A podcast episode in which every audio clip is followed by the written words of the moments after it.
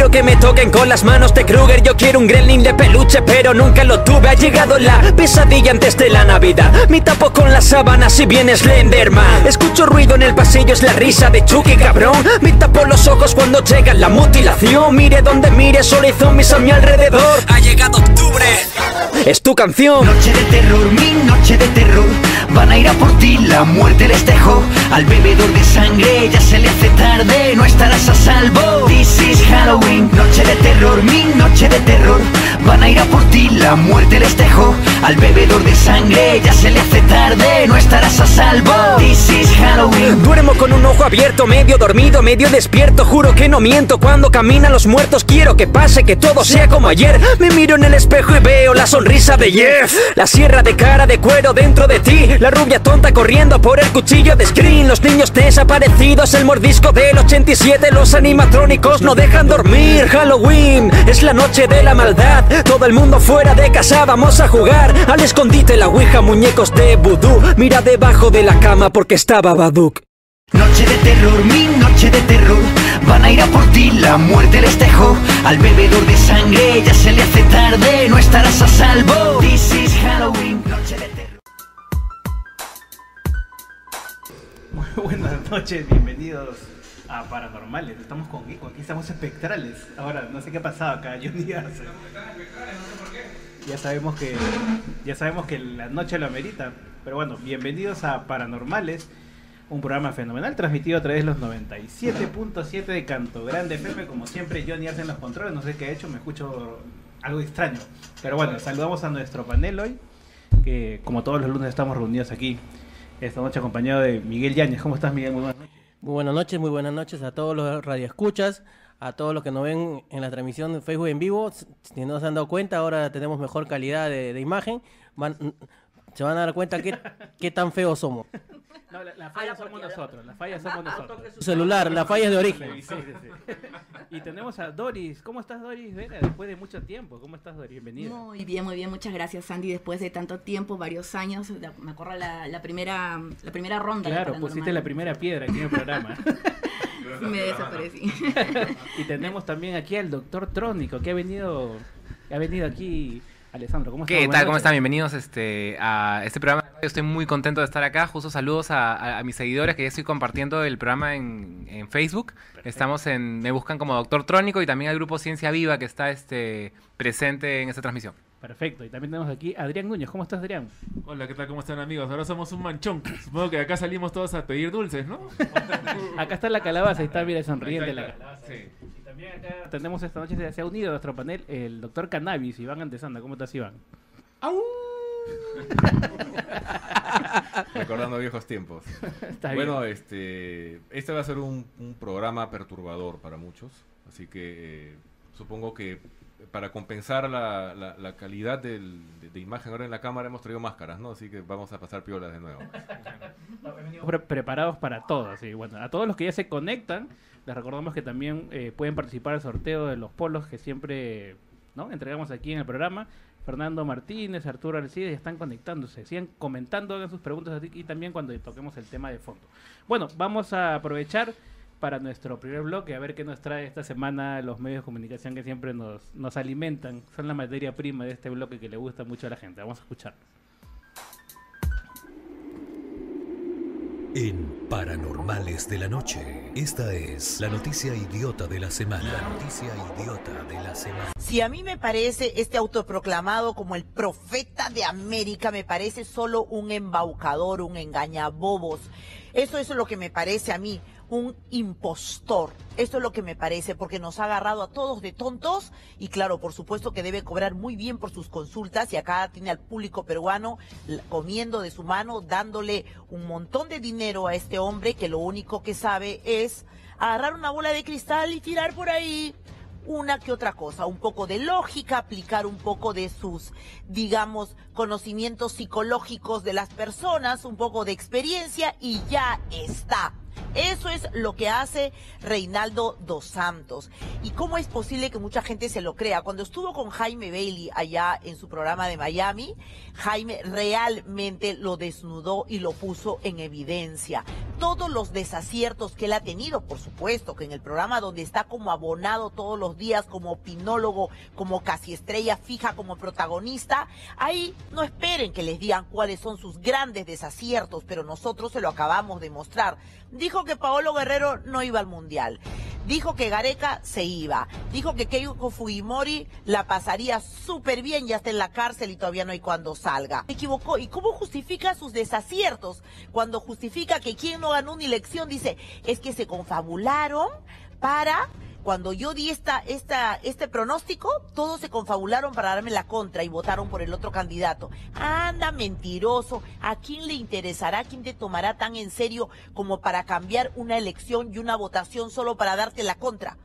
Tú eres el que no debería, porque eres un invitado en este país, no debería ponerse a cuestionar algo que es tan evidente y tan obvio como un trabajo periodístico como el que hacemos. Porque miren los desaciertos, pero no hay nadie que le haga ver esos desaciertos. Hay alguien en ese programete que le diga, oye Reinaldo, pero te equivocaste con tal cosa, te equivocaste con la otra, ni siquiera te acercaste a este, ni siquiera esta predicción. No, pues nadie se lo dice, no, nadie se lo dice, porque nos venden humo, nos venden humo, nos toman por tontos. Bien, escuchamos ahí a nuestra querida Magali Medina que ha pasado al círculo escéptico.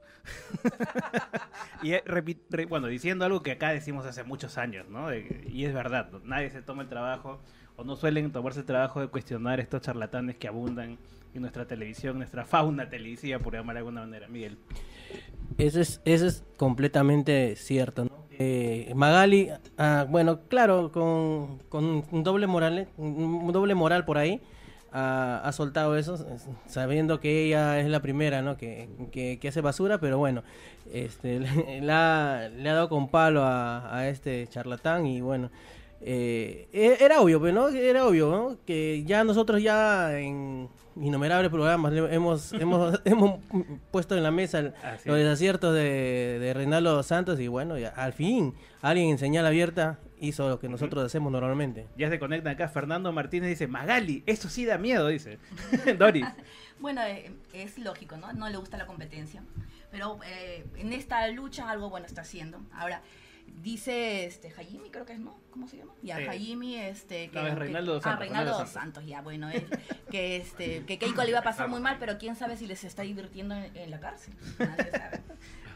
El electrónico, a ver No qué sé, generalmente dicen de que los enemigos de mis enemigos son mis amigos, pero en este caso no puedo ponerme parte de ninguno, ¿no? O sea, son dos titanes de lo peor ahí enfrentándose. No hay Total- más comentarios. Totalmente de Pelea inválida, como dicen. Adrián, ¿algún Ah, comentario? no, sí, a mí me pareció interesante que diga que sus cosas no se cumplen porque se hacen conocidas, entonces la gente obra en contra. Por ejemplo, la- las elecciones, ¿no? Es- es- sus, sus pronósticos se hicieron este, conocidos. Entonces la gente votó en contra de él para eh, demostrar que, que no ya, más infalsable no puede ser. pues.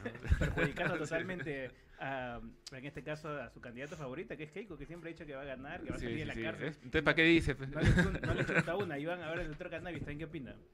Bueno, por mí que siga, que siga prediciendo lo mejor para Keiko, ¿no? Encantado, ¿eh? que continúe, ¿no? Y- pero claro, es decir, eh, eh, como decía Alessandro, ¿no? Eh, cuesta ponerse del lado de Magali Medina por todo lo que representa, etcétera, pero yo creo que hay que separar las cosas, ¿no? O sea, en esto, en este asunto está totalmente del lado correcto, ¿no? Le ha acertado, le ha chuntado y es verdad. ¿No? Eh, otra cosa es que, así como tampoco se debería, eh, debería la opinión pública seguir a estos eh, charlatanes y adivinadores, también debería dejar de ver este chisme y esas cosas. Alessandro, a ver, este tipo de. Nosotros lo hemos tocado otras veces aquí, pero este tipo de personajes que, que, que, ¿no? que prevén el futuro, para que la gente que nos está escuchando en este momento también sepa qué mecanismos utilizan para poder engañar a la gente, para poder hacerle creer o pensar a la Yo- gente que tiene cierto tipo de poder.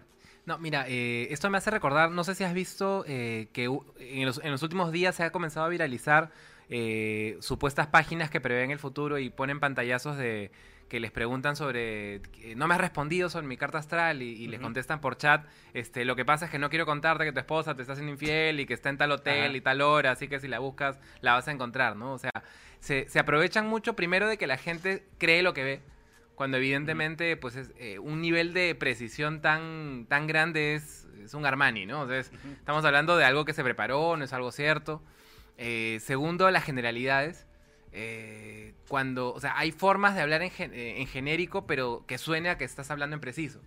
Entonces, este, las personas que están, que utilizan este, este, esto- estos artilugios son especialistas en, en- en aprovecharse de eso. Y, y en realidad, esto me recuerda mucho a, lo, a, una, a un experimento, ¿no? Pues no sé si llamarlo así, que hizo James Randi. Eh, hay un documental que pueden ver que es este di- eh, el, el mentiroso honesto, que habla de la vida de este, de este ilusionista, que al final es un escéptico que comienza a desmentir. Y bueno, y habla, ¿no? Y, y desmiente a alguien que estaba curando a la gente o que, o que supuestamente leía o podía ver cómo era el pasado, qué, qué sufría cada persona y, y, eso, ¿no? O sea, tenemos que tener en claro que las personas que dicen tener este, este tipo de poderes son charlatanes, son estafadores profesionales, o sea, entonces hacen muy bien el trabajo de investigación y de, y de ilusionar a la gente, ¿no? Correcto. Doris acá también. Escuchamos la palabra de Doris. Doris haciendo casting en vivo. No me pongo nerviosa. Para ver este, la chica paranormal. La cuota de género, la cuota de género. no, Doris, a ver, coméntanos. Bueno, sí, me parece que un factor importante es la empatía. Ellos manejan muy bien eso, ¿no? Eh, eh, hemos visto en los debates que hay entre ateos y creyentes, por ejemplo, que Ujú. eh, se utilizan bastantes falacias y es lo que a la gente le gusta, ¿no? Este, siempre se va por el lado irracional y por más que el, el ateo tenga argumentos contundentes, pues finalmente eh, gana el, el- el creyente porque utiliza falacias, ¿no? Eh, y bueno, también eso me imagino que cala bastante en, en- en la población porque hay una falta de educación científica, ¿no?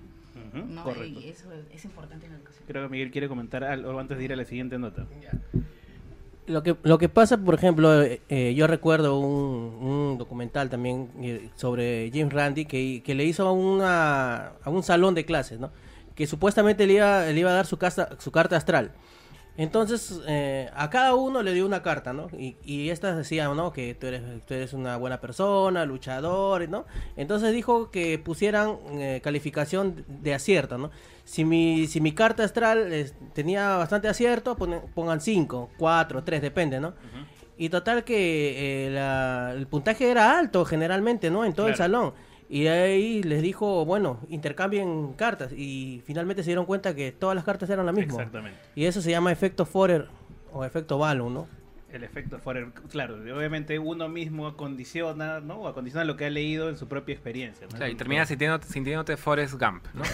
Completamente, completamente. Bueno, vamos a escuchar la siguiente nota, eh, que viene de un personaje que acá queremos mucho, somos admiradores eh, enormemente de este personaje. Vamos a ha leído a Bunge, ¿eh? Por supuesto, es el intérprete oficial de Bunge en el Perú. Vamos a escuchar la siguiente nota.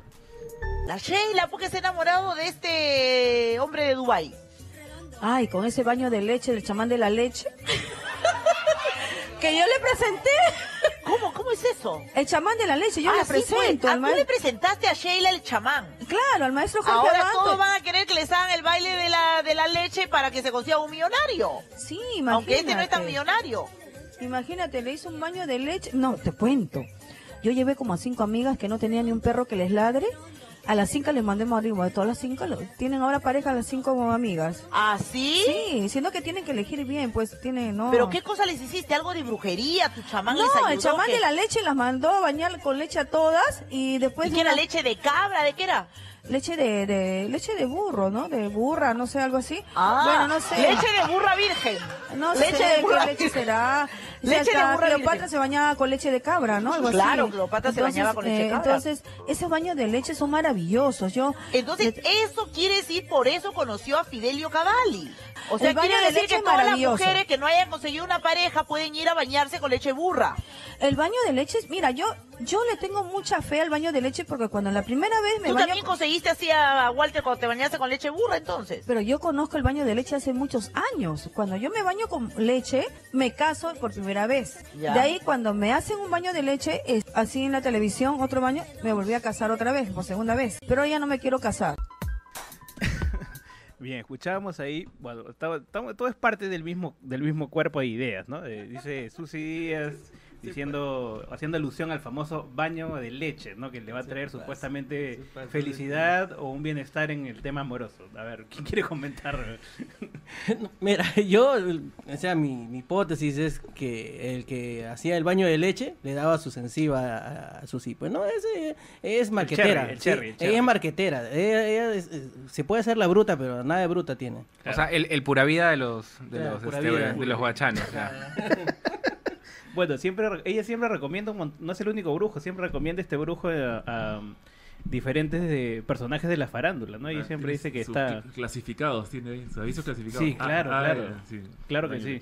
Eh, Susi Díaz, bueno, Susi- acá, acá admiramos La frase, mucho a Susi Díaz, ¿no? la frase, la frase. Susi- Susi Díaz, fuera de vainas, tiene una- a- aparte de que la vez pasada Piero habló de la reinterpretación de Bunge por parte de Susi Díaz, ¿no? Que fue una sorpresa para nosotros, ¿no? Pero más interesante creo que si funciona o no funciona el, el baño de leche o de burro o lo que sea, este es cuál es la teoría, porque en ningún momento explicaron cuál es la teoría, por qué funciona, ¿no es Ajá, cierto? claro. Sería interesante escuchar cuál, qué cosa, cuál es el Supuestamente la, la lógica es te bañas con leche e inmediatamente eh, consigues el amor y te va, y te casas con esa persona. Es más Claro, o menos lo que... Ahí está, pero ¿y cuál es la, el mecanismo de acción? O No- sea, el- ¿No hay una causalidad? Tendría que ser con el burro que te cases, en todo caso. No sé, lo que me preocupa es cómo sacan la leche de burro, porque ha dicho burro. Ese es un misterio. eh, Dori, Dori también quiere comentar, por favor. Bueno, es que hay unas explicaciones para cada, a cada cual más pastrula, ¿no? O sea, que hay unas conexiones cuánticas que ya meten hasta los pulirenos. O sea, estás, pro- estás proponiendo leche eh, cuántica entonces, leche de burra cuántica. Este, ya. ¿Qué, qué chamán está vendiendo eso? Disculpa. Tú también tienes tus clasificados. Ah, no, no, no, yo no, yo no. Vamos a, vamos a determinarlo. De, acá este Iván también tiene la respuesta. después de la pausa publicitaria. Volvemos aquí después del- de, este corte aquí en Paranormales de la noche. Volvemos. Bien, volvemos aquí en Paranormales de la noche. Estamos ah, hablando acá. Habíamos hablado antes del corte de Susi Díaz y los baños de florecimiento, que en este caso es baño de leche. Eh, antes de seguir comentando, acá Juan Beli Flores, Fernando Martínez dice, comentando la noticia anterior, dice, Reinaldo Santos es el cenami de los charlatanes, sus predicciones nunca se cumplen. Azucena Berroz pisa el horóscopo, gran ejemplo de predecir cosas generales. Eh, por acá también David Ore Ortiz, le mandamos un saludo. El, eh, Eladio Linacero dice la misma lógica que la de poto, dice. A ver, micro abierto, no rajen mucho, dice. Do- Doctor Trónico, por Mira, favor. para comentar algo más por la pregunta que me hiciste, o sea, lo- estos este, videntes eh, estos que, que- que anticipan cosas, muchas veces se, se basan en, en documentos notariales para decir, ah, yo en tal fecha dije que iba a haber un terremoto en tal lugar, ¿no? Y en realidad si tú vas al registro del notario, pues es tan fácil como pagar este cinco soles por cada eh, papel notariado y bueno, va a haber este terremoto en Colombia, otro papel en Ecuador, otro en Brasil, otro en Argentina y así, ¿no? Es tan sencillo como eso, ¿no? Claro, claro que sí. Doris, a ver. Sí, bueno, es fácil que haya un terremoto en cualquier momento acá. Es más, creo que todos los días hay por lo menos uno o dos terremotos. Claro, es más, nosotros hemos hecho predicciones también, ¿no? Y la- eh, hicimos un recuento de las que hicimos y por ahí le chuntamos algunos, ¿no? Acertamos más que Reinando los Santos. Yo, yo ah, sí, Doris. Bueno, yo predigo que mañana uno de nuestros oyentes se va a encontrar plata. Yo creo que es muy probable. ¿no? Soy bruja. Esperamos que, que seamos, espero que sea alguien de este panel. Yo predigo que mañana será martes. es una buena predicción. ¿no? Pero bueno, eh, estos programas de farándula creo que son el espacio donde más aparecen o les encanta aparecer estos personajes, ¿no? No los Difícil- cuestiono. Pero lo terrible, eh, perdón, es que los políticos que nos gobiernan consultan a estos charlatanes. O sea, como alguna acción, alguna eh, el considerar oportuno poner a discusión una legislación, todo eso lo pasan por el tamiz de, de estos charlatanes. Claro. Eso ya es peligroso. Pero el mismo Reinaldo dos Santos, y aquí en una Claro. edición mostramos un par de reportajes, que él mismo se jactaba de ser el brujo de Fujimori, ¿no? De ser asesor presidencial y no sé tanta rollo, por lo cual tenía muchísimo poder. ¿no? Zapata también. ¿no? También, Claro. también. Este, ha habido varios, ¿no? Varios que han estado relacionados a, esta, a estos místicos, ¿no? Y relacionados a los políticos. Sin embargo, eh, también tenemos que, que ver algo. eh, hay científicos o per- personas que se dedican a la ciencia que también son charlatanes detrás, ¿no? Esto me hace acordar, hablando de la farándula, eh, por ejemplo, hay ciertos este, psicólogos que que solamente con ver un poco un poco de los videos de la vida pública de alguien Ah, sí. hacen perfiles psicológicos Ah, sí, de sí, esto, de que es así, que es así. Ah, el Angulo, el doctor Angulo ese. No solo El- es una tal doctora, una tal doctora ¿No te parece cachetada. que una, no? Ah, doctora cachetada. Una, una tal doctora cachetada, ¿no? Que también siempre. Sí, Doris, Doris, Doris quiere opinar, eh, por favor. Sí, no, bueno, es que, es que eh, han, han utilizado el psicoanálisis, bueno, ya sabemos que es una pseudociencia, ¿no? Pero es que cala tanto en la gente. Así es. Y es una barbaridad. todo lo que- Pero yo creo que más, mira, eh, es verdad, el psicoanálisis de cosas que la gente quiere escuchar, ¿no? O sea, pero Oye, en ese caso pero mejor. Le ponemos sí. lentes a Miguel y es Tomás Angulo. Oye, verdad, podemos este, hacer un tete a tete aquí también. Fácil, Mira, podemos usar frases Susy Díaz para, para reemplazar el psicoanálisis, mira, fácilmente. Voy a leer un par nada más para que... Vive la vida y no es que la vida te viva, que es un clásico, ¿no? Está la reinterpretación de Mario Bunge, ¿no? Los problemas solo déjalos para las matemáticas, dice.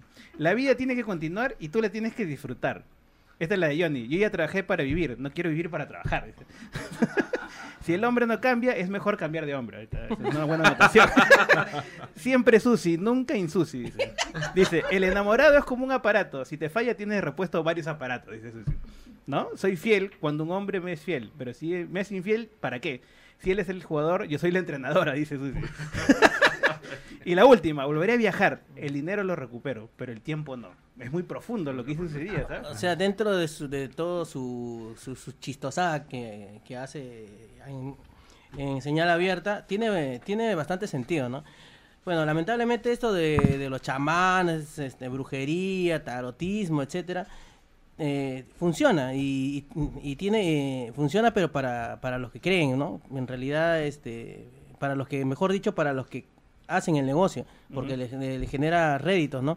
Si la gente no creyera en, en cojudeces, eh, no existiría la Feria de los Deseos en el Campo de Marte, una feria gigante donde corre plata, pero que da miedo. Ya quisiera tener un puestito ahí. ¿O no llevarías tu carta a Santa Rosa de No, Lima? el también? año pasado eh, hubo una feria enorme ahí en la parte del Parque de la Exposición. Ajá. ¿No? Y era toda una feria que con, con el cartel de ser este cultura ancestral y eran todos este los curanderos andinos, todos los lectores y fue y era grande, ¿ah? era grande, había puestos y puestos y puestos y algunos eh, incluso se eh, tenían como gran propaganda que era- venían de Bolivia, eran inter- expositores internacionales, ¿no? Entonces, y todos referentes a, a estas, ¿no? A- A- a- a- a ahora qué bueno, ¿no? qué bueno que hayas tocado ese tema de lo tradicional, la cultura, porque se suele validar mucho por el tema de la tradición, ¿no? Porque, bueno, ahora sí ya nos ponemos serios, porque la siguiente nota tiene que ver precisamente con algo muy tradicional en el Perú, que son esta, estos rituales, esta, estos chamanes o brujos que siempre atienden y que lamentablemente cobran víctimas, ¿no? Eso es lo que vamos a escuchar. Esto, esta noticia es reciente, ¿eh? vamos a escucharla a continuación. historia tiene por protagonista a Mario Rufino Terrones, de 48 años, quien terminó con el 95% de su cuerpo con quemaduras de tercer grado luego de acudir a una sesión de curanderismo en Bagua Grande. El curandero le roció alcohol y algunas sustancias y tras toparse con una vela, su cuerpo ardió en llamas. Alguien podría pensar que los- lo que le sucedió a Mario Rufino Terrones tiene que ver con el azar, pero también tiene que ver con cierta predisposición que a veces tenemos los peruanos a la negligencia, a la informalidad. Sí, vamos a conversar precisamente con el doctor Víctor Echendía, es director del Hospital Las Mercedes de Lambayeque, ¿no? Como comentamos al principio del programa, Renato, esto es parte de nuestra tradición y hay muchas personas, eh, muchos peruanos que creen en el curanderismo, que creen en esta medicina alternativa, medicina tradicional. Lo importante es saber, así como cuando tú quieres ir a un médico y pides recomendaciones y escoges entre varios especialistas el que crees mejor para ti, lo mismo tenemos que hacer, esa misma rigurosidad al momento de escoger eh, alguna persona que practique la medicina tradicional, ¿no? Así es. así Saberlo es. para comenzar. Yo, yo le quiero preguntar directamente al doctor Víctor Echeandía, que es director del Hospital Las Mercedes en Lambayeque, donde se encuentra el señor Mario Rufino. ¿Cuál es exactamente la situación de Mario? Entendemos que su estado es delicado, pero sin duda él tendrá alguna precisión que hacer. Doctor, lo escuchamos. Bueno, eh, como usted lo ha dicho, y gracias a usted, señor Dinero, que nos permite comunicarme a través de ustedes a las autoridades del Ministerio de Salud para que nos apoyen, por favor, le estamos suplicando para que el, SAM, el SAMU, que es una estructura de emergencia a nivel nacional, nos permita eh, que este paciente pueda ser llevado a un instituto, especialmente al hospital de Loaiza, y que necesita tener un ambiente totalmente eh, aislado prácticamente para manejo de la especialidad de quemados, porque es un quemado alta de 90% aproximadamente en la quemadura del cuerpo, pero que requiere, eh, digamos, un manejo muy especializado, que lo tenemos solamente en Lima.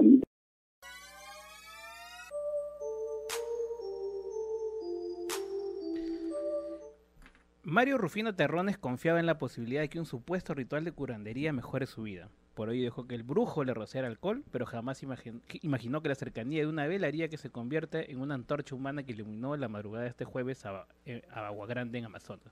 El hombre de 48 años resultó con más del 80% de su cuerpo quemado y fue trasladado desde Chiclayo a Lima para ser atendido. Eh, no es la primera vez que hablamos de estos temas aquí en el programa. Son muchísimos los casos de negligencia que han, que han eh, derivado finalmente en muertes, en, en enfermedades y una serie de cosas que lamentablemente sigue eh, día a día. Antes de, pasar los comentarios del panel, una precisión, ¿no? Me, me preocupa mucho. Esto fue en RPP, esta noticia de en RPP. Y si se dan cuenta, lo que dice la conductora es. Hay que tener cuidado de la medicina, o sea, hay que decir, saber escoger entre la medicina alternativa, dice. Yo creo que no, yo creo que más bien hay que escoger a la medicina finalmente, porque, eh, eh, claro, exactamente, entonces también hay que tener cuidado con lo que los comunicadores sueltan en la radio, ¿no? Hay que, es como, como cuando dicen falso chamán, ¿no? O cuando dicen... eh, Es un eh, ¿no? pleonasmo. Verdadero, eh, ¿no? Escoge un buen tra- terapeuta tradicional, ¿no? Entonces, yo creo que ahí está el punto, este Miguel. El problema acá básicamente es que la, gente sigue creyendo en esta cojudez, pues, ¿no? De verdad deberían de eh, bueno, en sí debería el gobierno pues poner más de lo que es este educación para que para que estos chicos se, se interesen más por la ciencia y no por, por las por las pseudociencias y, y por toda la charlatanería que nos bombardea la, la televisión, ¿no? Entonces, este ya me desconcentraste, ya oye, ya. ya, ya Sigue, se me olvidó lo que iba a decir. A ver, Dori, por favor. Sí, bueno, el problema, como estabas diciendo, es que la gente asume que la tradición, por serlo nada más, es buena, ¿no? Entonces, pero me parece que hay que reflexionar un poco, que eh, tenemos que darnos cuenta de la tradición, es lo que se- nos vincula al pasado, ¿no? Y en- entonces hay que evaluar qué del pasado realmente eh, sirve ahora para conservarlo y qué no y nos hace daño, ¿no? Y bueno, hemos visto cuánta, cuánta gente que ha muerto por ayahuasca también. Alessandro. No, o sea, eh, acá- justo redondeando lo que decías, en realidad la, la ciencia, pues en este caso se llama medicina. Y la medicina está llena de protocolos y, y temas que hay que respetar. Que a veces, pues hay médicos que no son tan profesionales y no los respetan. Por eso inclusive hay que saber eh, ir a un buen lugar, un lugar donde, donde de pronto sigan todas esas instrucciones que ya dejaron los previos este, eh, médicos para, para, para determinar, hacer ciertos procedimientos, ¿no? Y eso es, o sea, estamos hablando de una ciencia tradicional, perdón, una, una actividad tradicional que no tiene ningún tipo de, de- de respaldo científico y menos aún de seguridad y protocolos y esas cosas, ¿no? Adrián, a ver. Claro, la cosa es que eh, la relación entre el posible beneficio y el riesgo sea pues este la más alta posible, ¿no? O sea, pero si tú vas a un sitio donde no vas a tener ningún beneficio, más que de repente un- o sea, satisfacer una creencia personal y el riesgo puede ser de repente no muy grande, pero existente, ya pues este estás estás fuera del, del rango, pues lo que debes hacer, ¿no? Pero igual siempre si vas a tomar un servicio médico también puede haber sus riesgos, ¿no? Incluso hasta yendo al hospital te puede atropellar alguien, o sea, ya, pues tampoco está- hay que ser exagerado y decir, ah, no, o sea, toda la medicina alternativa y todo esto, este, en realidad, si quieren gastar su platita, pues nadie les va a decir que no, ¿no? Pero ya hay cosas como esta de ponerse con alcohol al costado de una vela, que la verdad que si lo haces es porque ya no estás pensando bien, ¿no? Ujú, Correcto. Iván. Bueno, incidir en el aspecto educativo en el sentido de que el analfabetismo científico es, digamos, responsable de muchas de estas cosas. Cuando, cuando no se tienen herramientas para explicar algunas cosas, se tiene miedo. El miedo hace recurrir a, a estos, eh, a estas que parecen ser soluciones rápidas y efectivas, recomendadas, socialmente aceptadas, etcétera, ¿no? Con un poquito de alfabetismo y cultura científica podría podríamos minimizar eh, ca- casos lamentables como el de la noticia. Claro, hay, hay en- entre muchas cosas en la naturaleza, muchos procedimientos y actividades que partieron de lo tradicional, que se demostraron de que sí son ciertas, sí, val- sí son válidas y sí curan. Y hay una palabra que las diferencia, se llama medicina, ¿no? Correcto. Doris, aquí. Bueno, se han hecho un montón de investigaciones al respecto, ¿no? Porque la gente se siente más cómoda con, con estos curanderos y todo. Y lo que generalmente resulta es el trato al paciente, ¿no? Entonces, este, la medicina eh, en, en salud ya sabemos cómo es, ¿no? El- el- son 10 minutos nada más o a veces menos. Que, ¿no? y, y en cambio el curandero viene y dice, ay, sí, que pobrecita, que cuéntame tu historia, que no sé cuánto, que no sé qué. Y la gente siente empatía, nuevamente por la empatía, ¿no? Y al final lo que resulta es un efecto placebo. Correcto. Miguel. Bueno, vamos, hablo eh, a título personal. Particularmente yo lo que hago es, por ejemplo, cuando voy a llevar a uno de mis hijos al médico, más o menos evalúo los síntomas y me pongo a leer. Obviamente que Google no me va a dar, no me va a dar la, no me va a dar la receta exacta, pero una vez que yo ya he leído los síntomas y más o menos sé lo que, lo que, lo que más o menos puede tener mi hijo, al acudir al médico veo que el procedimiento es similar, o sea, eh, eh, más o menos ahí dice, ¿no? El médico le va a dar esto, le va a dar esto, entonces veo que entonces si el médico sigue esos, esos pasos, quiere decir que todo está yendo bien, ¿no? Pero si el médico me dice, no, ¿sabes qué? Tienes que, tienes que hacer la acupuntura a tu hijo para que no, entonces no jodan. pues. Correcto. Entonces hay que tener mucha previsión con, con, con esto. Es lectura, lectura, pura lectura. Y hay que, finalmente es verdad, ¿no? La medicina alternativa que funcione es medicina nomás. ¿no? Así de simple. Claro. Bueno, vamos a escuchar ya el reportaje introductorio para ir a- con el tema de fondo, para conversar aquí con el panel. Y volvemos y conversamos de este tema.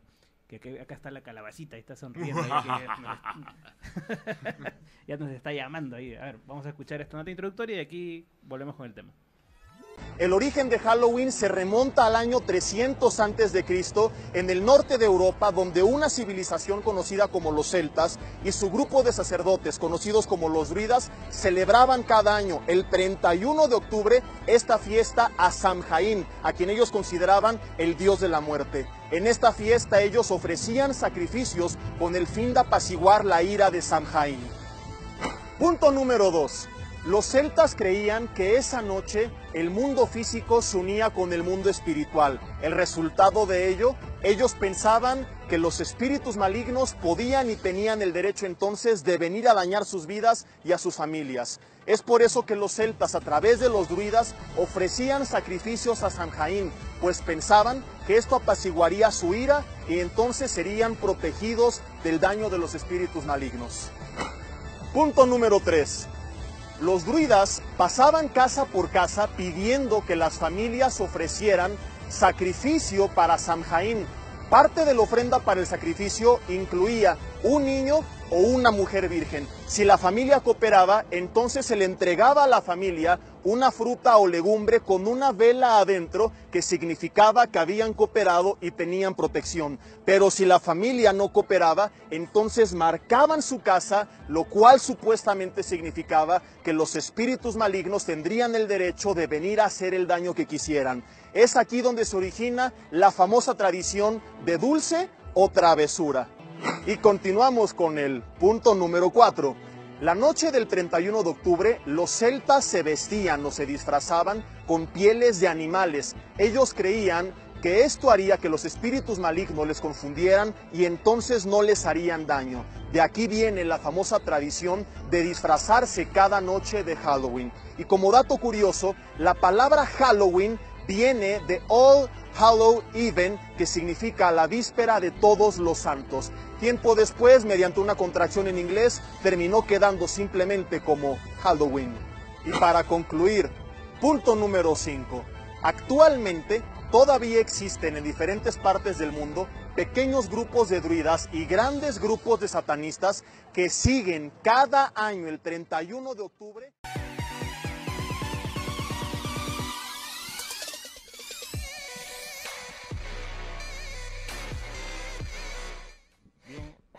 No, no, toque su, no toque su pantalla, por favor.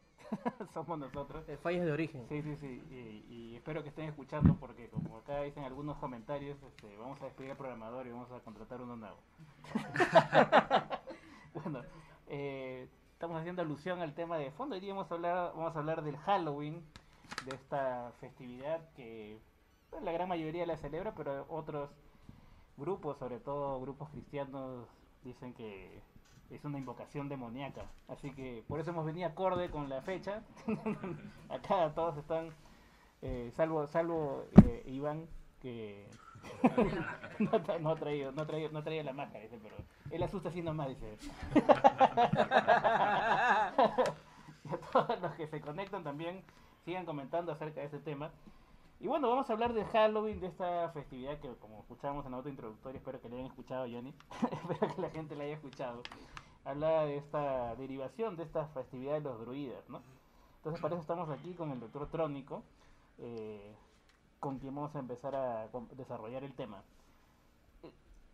A ver, A ver, esta es una tradición que comienza, claro, con los celtas. Eh, en realidad, eh, los muertos este, salían, ¿no? Y, y tenían, la gente más bien trataba de ayudarlos a que regresen al inframundo, ¿no? Eh, por eso también la- las- las velas que ponían en, la- en las ventanas, que luego se cambian a hacer calabazas con velas dentro, para ayudarlos a, a transitar, ¿no? Este camino de regreso a- a- al más allá, ¿no? Y bueno, básicamente eso, y eso fue evolucionando y hoy en día este, lo conocemos como Halloween, ¿no? Correcto, la, la festividad esta de, de pedir los dulces, los caramelos, este, a cambio de, de que no te hagan una broma cruel. Así es, así es. Que Finalmente. básicamente lo que le pedimos, lo, lo que le pedíamos al Congreso, ¿no? Eh, ya les dábamos lo que sea con tal de que no nos malogren más el país. Pero bueno, Claro, es parte de la misma negociación, este Miguel. Bueno, eh, esta es una tradición, como dijo este, acá el doctor Trónico, que viene de los celtas que, y que, bueno, generalmente este, viene de Estados Unidos, ¿no? Inglaterra, todos esos países, ¿no? Que entonces, eh, aquí los grupos es, conservadores se rasgan la vestidura, se vuelven locos cuando ven a alguien disfrazado. Eh, y recuerdo que ja- eh, bueno, el Halloween pasado, este, mi con mis hijos yo salía a pedir dulces y, y la señora, es son demonios. eh". Te corría con la escoba, te Sí, corría con la sí, escoba. y me empezó a correr con la escoba la señora. "Es son de- ese es el demonio. es-". Y mi esposa, pues, que, que no le gusta que le toquen a sus hijos, casi la... Si le dijo, con mis hijos no te metas. Con mis hijos no te metas. Exacto. Con mis hijos, le dio su vuelta. Con mis hijos no te metas, le dijo. Ese sí fue de terror, de Sí, terror. sí. Vamos a ir a una breve pausa. Este, acá nuevamente. no perdona, eh. Sí, no, no perdona nada, Johnny. Y volvemos aquí para no seguir perdona. hablando acerca. Le mandan saludos aquí el doctor Trónico, Ángela María de Rondón. Le manda saludos al doctor, al doctor Ah, Trónico. muchas gracias, muchas gracias. Una fan, una fan ahí del, les doctor tengo Trónico. sorpresas a, a los seguidores de la página. Correcto. lo cuento. Vamos a un corte y volvemos aquí en Paranormales de la Noche. Bien, volvemos aquí en Paranormales. Esta noche estamos celebrando el Halloween adelantado. A ver, de repente nuestras almas se van a ir a, a quemar, ¿no? Al infierno. Por ¿Otra vez? Por, peca- por pecadores. bueno, vamos a escuchar un poco los argumentos de quienes dicen que esta es una fiesta terrible, que debe ser prohibida, ¿no? Y para eso, eh, vamos, Johnny, con el archivo 6, por favor. Vamos a escuchar al pastor Rafael Montalvo, que dice... ¿Qué, nos dice acerca de esta fiesta de Halloween, señores pecadores? En estos días, en nuestro país y en muchas partes del mundo, se está celebrando la fiesta Halloween o la fiesta de las brujas. Realmente es una fiesta que nos ha venido de un mundo pagano, malvado, con un trasfondo muy negativo. Nosotros no tenemos que saber de la Biblia, no tenemos que ser muy inteligentes ni súper espirituales para entender de qué se trata. Solamente al ver las figuras, eh, personas eh, grotescas, eh, brujas, vampiros, tumbas, muertos, telaraña, todo esto nos indica que aquí no hay nada positivo. Y no nos damos cuenta que cuando entramos en contacto con este mundo, estamos abriendo una puerta espiritual al maligno, a Satanás, a los demonios. Así que no juguemos con fuego, no juguemos con candela. Halloween no es de Dios. Dios te bendiga. Bien, ahí escuchábamos a este pastor eh, Rafael Montalvo que dice que Halloween es una cosa de Dios y que no hay que celebrarla porque abrimos puertas al más allá. A ver, aquí le comentamos con el panel. eh, me parece gracioso lo que dice eh, el, el pastor porque dicen no que hablar de muertos, pero si de, de, de- de- de arranque nomás estamos hablando de un muerto. Jesús es un muerto, es un zombie. Entonces, ¿de qué estamos hablando? O, sea, no, o- o no quieren competencia, ¿no? Me ganaste en el tema. Yo justo iba a decir, las personas que se dedican a la religión, con todo el respeto que se merecen, eh, están tratando de venderte la idea, venderte en el buen sentido, de que hay una vida más allá de la muerte, de que la muerte no es mala, de que están, entras en la gloria, entre tantas cosas. Y les molesta tanto hablar de la muerte en día de Halloween. O sea, no entiendo. O sea, Sí, sí. ¿Será porque en e- no hay diezmo en el Halloween? Claro. Lo único que se me ocurre. Ahí pagas con caramelo nomás. Competencia, pues, ¿no? Doris, a ver, quiere comentar también acerca de esta festividad. Sí, bueno, hay que tener en cuenta que Halloween, como un montón de otra- otras fiestas, este, han sido mm, actualizadas por los mismos católicos, ¿no? Fue un papa, no recuerdo ahorita cuál, que este, determinó que el Día de los Muertos fuera el 31, porque antes era el 13 de mayo, que ahora se celebra Sí, el eh, Día de sí, los eh. La Virgen María. Claro, entonces... La- la- el- la- ¿Cómo es? ¿Helicóptero? ¿Cómo es? Eh, el 13 de mayo la Virgen María bajó de los cielos en paracaídas. En paracaídas, en paracaídas. Esa es la versión más ¿Qué, qué No. piensa? A ver, este, Iván Antesana también sé que tiene algo muy importante que tiene algo que decir. Lo agarra de sorpresa. No, en realidad, eh, y los, eh, yo pienso que si el Halloween existiera en nuestro medio, en nuestra, en nuestra sociedad, y fuera de un grupo muy minoritario, ¿no? Algo que no, estu- que no fuera mediático, definitivamente todos estos pastores no se referirían en absoluto, ¿no? Entonces, eh, es básicamente el colgarse de algo. Claro, es buscar un enemigo, ¿no? Una- o sea, necesitan un enemigo común para... Pero tiene que ser grande. Para unir al grupo, claro, para agarrar este... O chapar más gente todavía si se puede, ¿no? Claro, si, si Sí. cuatro gatos lo siguen, ¿qué hago oponiéndome a eso? Exacto, y en realidad es una festividad de niños, niños que están saliendo a disfrazarse, divertirse, así que lanzo oficialmente de parte de Doctor Trónico, de Doctor Trónico la campaña Con mis caramelos no te metas, ¿ok? Así que los niños a defender la festividad de Halloween. Definitivamente. Bueno, vamos a ver si, si se puede escuchar acá. Johnny está solucionando el tema. Algunos dicen que por ahí nos está escuchando los reportajes de pronto. Vamos a escuchar el número 7, Johnny.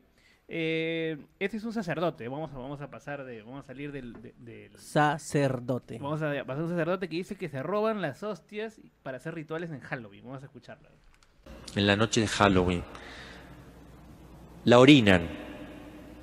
Hacen sus excrementos arriba, van pasando uno al lado del otro. ¿Ustedes se creen que van al baño? No, ahí nomás. Se desnudan ahí, orinan, hacen sus necesidades. Las mujeres echan menstruación, se cortan y echan sangre. Y con todo eso hacen un líquido. Con ese líquido, invocando a Satanás, esparcen sobre todos los presentes, como si fuera agua bendita, burlándose de la Eucaristía. Esto parece lo más asqueroso, pero es así.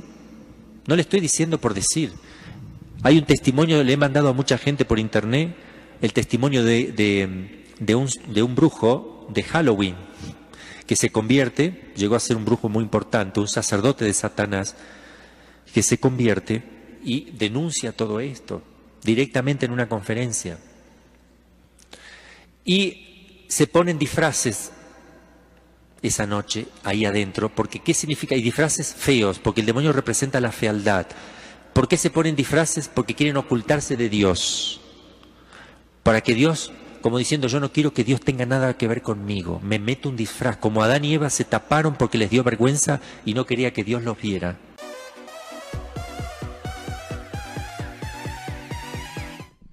Bueno, ya escuchábamos esta nota. Eh, algunos la escucharon, otros no. Otros tienen que pegársela bien al oído. Vamos a solucionar aquí, eh, a ver si se escucha correctamente. Comentarios, rápidamente. Sí, mira, eh, aquí lo que me llama la atención fuertemente es, bueno, hay algo entendible que es, eh, digamos, el asociar los, los efluvios corporales con, con todo lo que es asqueroso, que es básicamente una respuesta evolutiva para evitar enfermedades, ¿no? O sea, excrementos, orín, sudor, etcétera, toxinas, ¿no?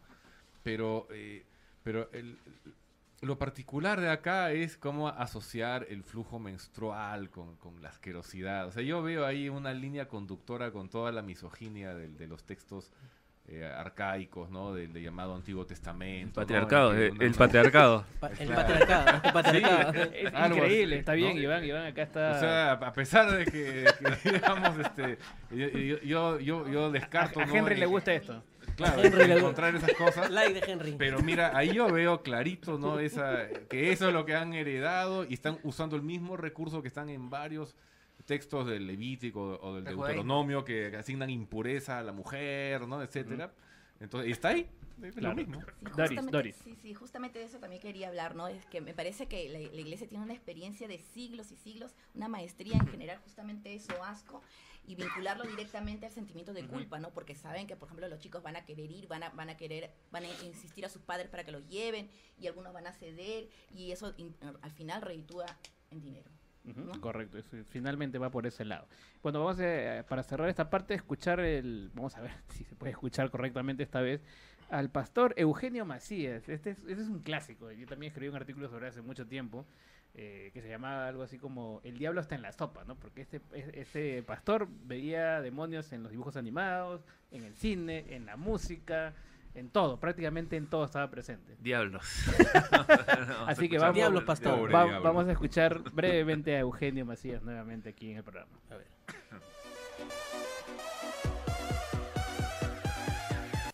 ¿Qué cosa hay detrás de esto? Ya hemos visto lo que se hace, lo que se hacía, pero lo que pasa en las noches del 31 para el primero, en noche de sacrificios. Muchos satanistas esperan ese día para hacer sacrificios al diablo, para dedicarle al diablo cosas con el propósito de que el diablo le dé más poder. El primer día, o sea, eso no comienza el 31, comienza seis semanas atrás. La primera semana comienza con una fiesta, una dedicación al 666, con una celebración al 666, que el Señor lo reprenda. Se juntan todos los satanistas en diferentes lugares, de diferentes formas, ponen el pentagrama siempre. Entonces, ellos hacen promesas de que van a servir al diablo que van a seguir siendo fieles al diablo, que el Señor los reprenda, que se van a sacrificar por él. Y prenden el pentagrama, saltan el pentagrama. Y ahora comienzan los sacrificios. Bien, ahí los que nos escuchan por la radio seguramente lo han escuchado bien, de pronto los que están conectados por el internet no muy bien, pero bueno, ahí estaba el pastor eh, Eugenio Macías hablando de los sacrificios, de por qué había que alejarse de estas doctrinas negativas. Decía que Eugenio Macías es el pastor que ve absolutamente el demonio en todas las, en todas partes. Hasta en el baño ve. Eh, O sea, no es hincha de independiente. No. Ni, ni- ni- Acá, ni- ni acá Manchester United. a mi izquierda está el demonio. ¿no? Doctor Trónico, a ver. ¿Algún Me comentario? he quedado sin palabras, o sea, realmente, eh, ¿en qué momento este, se comienza a reír diciendo que, que es una broma? O sea, Una joda patinete. Exacto, tal cual. Yo creo que ahí detrás también hay un elemento interesante. Alguna vez conversando con... Tengo muchos amigos de diferentes confesiones. eh, y algunos grupos... ¿Han confesado delitos o, o re- No, no, no. religiones? Jorge Baratan. Claro, claro, claro. Pero creo que va por el lado también de lo que intentan estos muchos de estos líderes eh, de, esta- de estas sectas es controlar y alejar de todo lo que ellos consideran peligroso. ¿no? Es decir, eh, incluso hay un grupo religioso que recomienda a los padres de la comunidad que no metan a sus hijos en la universidad. ¿no? que no lean libros que no sean los que ellos mismos este, editan, imprimen, que no conversen con personas fuera de la comunidad. Es decir, está todo... eh, y este temor que le meten a la gente con fiestas, entre comillas, que no son de su comunidad religiosa, eh, va por el lado de aislar finalmente, va por el lado de eh, poder controlar, decir, no veas esto, no escuches esto, no, no hagas caso acá porque eso es una cosa demoníaca. Entonces, el miedo es un mecanismo muy poderoso y lo hemos comprobado en la historia. ¿no? No solamente el miedo es, es un mecanismo, sino que eh, está, es una de las formas más eficientes de, de hacer que la gente se aleje del resto, es haciendo que el resto se burle de, de- de- de tus protegidos, entre comillas, ¿no? Una de las formas, por ejemplo, es que eh, hay algunas eh, religiones, no sé si llamarlos así, pero que se van puerta a puerta y el poder de eso no, no es tanto el, el- el- el- el convencer a más personas, sino que eh, hacen que, es- que esta actividad ale- los aleje, los exponga a personas que se burlan, o a los portazos, o esas cosas, ¿no? Entonces, eso funciona. Doris, Al final es la idea de mártir también, ¿no? O sea, porque ellos eh, dicen, bueno, nosotros estamos difundiendo la palabra de Dios y, y nos atacan y todo, ¿no? Pero también hay que aclarar que hay, hay religiones y religiones, o corrientes o corrientes entre las religiones, ¿no? Hay algunos que no se van tanto por el... Por Sí, el, claro, este, claro. Por el ridículo. Sí, pero sí, pero en realidad sí es una herramienta porque ellos mismos lo dicen directamente. lo- eh, o sea, no todos, pero hay grupos evangélicos que te dicen la gente que pasa por acá afuera cree que nosotros estamos locos, ¿no? Pero ellos son los locos y nosotros estamos bien, ¿no? Y, o sea, invierten los papeles, este... Entonces, claro, al final lo que buscan es cerrar una burbuja para que la gente no se les vaya, ¿no? A ver, también hay que tener en cuenta que mientras mayor es el grado de dogmatismo de cualquier clase de ideología, muchísimo menor es su sentido del ridículo. O sea, cada vez, cada vez... Pierden la vergüenza. Sí, sí, es así. O sea, alguien, ¿no? Alguien puede salir a, a predicar eh, a cosas realmente alucinantes que uno, uno se pregunta qué se han fumado, pero en su foro interno pueden decir, no, este, tienen miedo, yo soy, yo soy revolucionario, y por eso se burlan, ¿no? O sea, realmente no son conscientes del ridículo, se va perdiendo. Y eso es característico, mientras más dogmático, más fanatizado está un movimiento. El Señor te reprenda. Claro, sobre todo por la actitud de mártir. Pero acá, acá este, yo creo que hay que aclarar un poco a los que nos están oyendo. No es tanto la crítica a las religiones y a, y a cualquier tipo de creencia en- de manera general y ya, ¿no? Sino que yo creo que tenemos que como sociedad buscar algo y es condenar, por así decirlo, a toda actividad que nos busca a alejarnos de la evidencia e ir al dogmatismo. Correcto, tenemos una llamada. Hola, buenas noches. Aló, hola bandido, ¿qué tal? ¿Qué tal? ¿Cómo estás? Ya, ya extrañamos tu llamada. Y a ver, cuéntanos. Ay, coméntanos, ay, ay. Coméntanos, Justo coméntanos. temas picantes. Oye, veo que todos en la mesa son agnósticos, son ateos, compadre. ¿Qué pasa? Acá, acá somos de todo un ¿Qué poco. pasa, hermano? Porque la verdad que veo que ahí mi tío es ateo, la chica también medio atea. O sea, no todo también la religión. Bueno, yo tengo A ver, punto de vista que se respeta como lo de ustedes, ¿no? Pero dan a entender ustedes que son ateos. Pero lo que voy a es lo siguiente. A ver, O sea, si tú me dices que este pastor estaba medio loco, eh, yo te diría también, pues entonces que ustedes también están medio locos, porque si hay satanismo, hay, hay la iglesia satánica, ahí está la iglesia, o sea, la filosofía del satanismo y está la práctica del satanismo. Por ejemplo, si tú me hablas de la música, palabra autorizada yo para hablar, Ajá. obviamente porque tengo mis añartes, igual que, que mi tío el físico, que está ahí el psicólogo, Ajá. entonces te puedo decir que, por ejemplo, Ghost es un grupo de rock este, que expresa literalmente el satanismo, eh, ahí está ahí está la muestra de que hay, de que, que hay satanismo. Metallica, eh, que busca la destrucción del hombre por el hombre, porque lo escucho de los años 81, 82, este, te das cuenta que Metallica también inculca o, o pone el hombre en satanismo. Lo que sí estoy de acuerdo con lo que decían ustedes es que los muchachos deben leer más, deben leer los libros, no cegarse por lo que dice el pastor, porque acuérdate que un pastor evangélico al final termina, no todos, pero al final termina violando, ¿sí, no este, abusando de las chicas y, y- Claro. y toda esa situación, ¿no?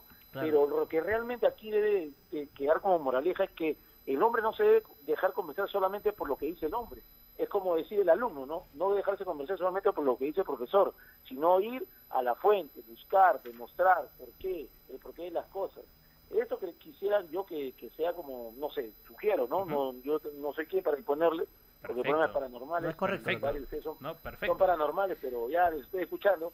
Pero obviamente esto es lo que quiero que quede como moraleja, ¿no? Perfecto. tanto. Y el satanismo sí existe, hermano, sí que, no, nada, que soy ateo, que soy. Sí. Lo- lo- los, recibos que lo último- pagamos lo son último te satánicos. digo, lo último, Sí. lo último te digo, ¿quién es más cercano al hombre, Dios o el diablo? ¿Quién es más cercano al hombre? ¿Dios o el diablo? A ver, ¿quién que acá? ¿Quién es más cercano al hombre? quejando, ¿El, amigo imaginario o el enemigo del amigo imaginario? No, ahí está, yo, no, yo sé que yo el es más cercano, pero no, yo digo que el más cercano, escúchame, acá te doy la respuesta, pues, para mí, no sé, lo, de- lo A dejo ver, a picando ver, a la pelota por ahí. Para mí, el diablo es más cercano al hombre. ¿Sabes por qué? Porque está en todas las tentaciones.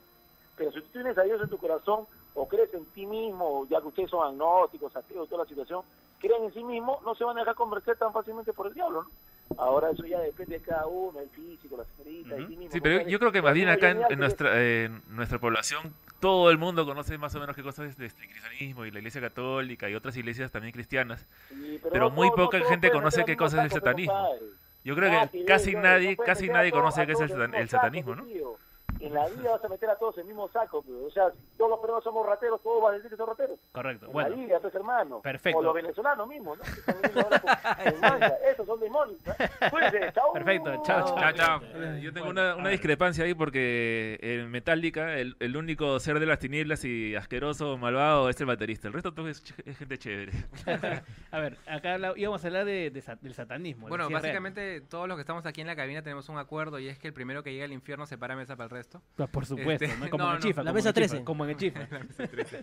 No, en realidad, este, yo creo que puede tener razón. Eh, hay personas que siguen, este, a, a- a Satán, este, así como siguen a Dios. Yo creo que eh, está, o sea, científicamente está igualmente demostrado la existencia del diablo como que de Dios, ¿no?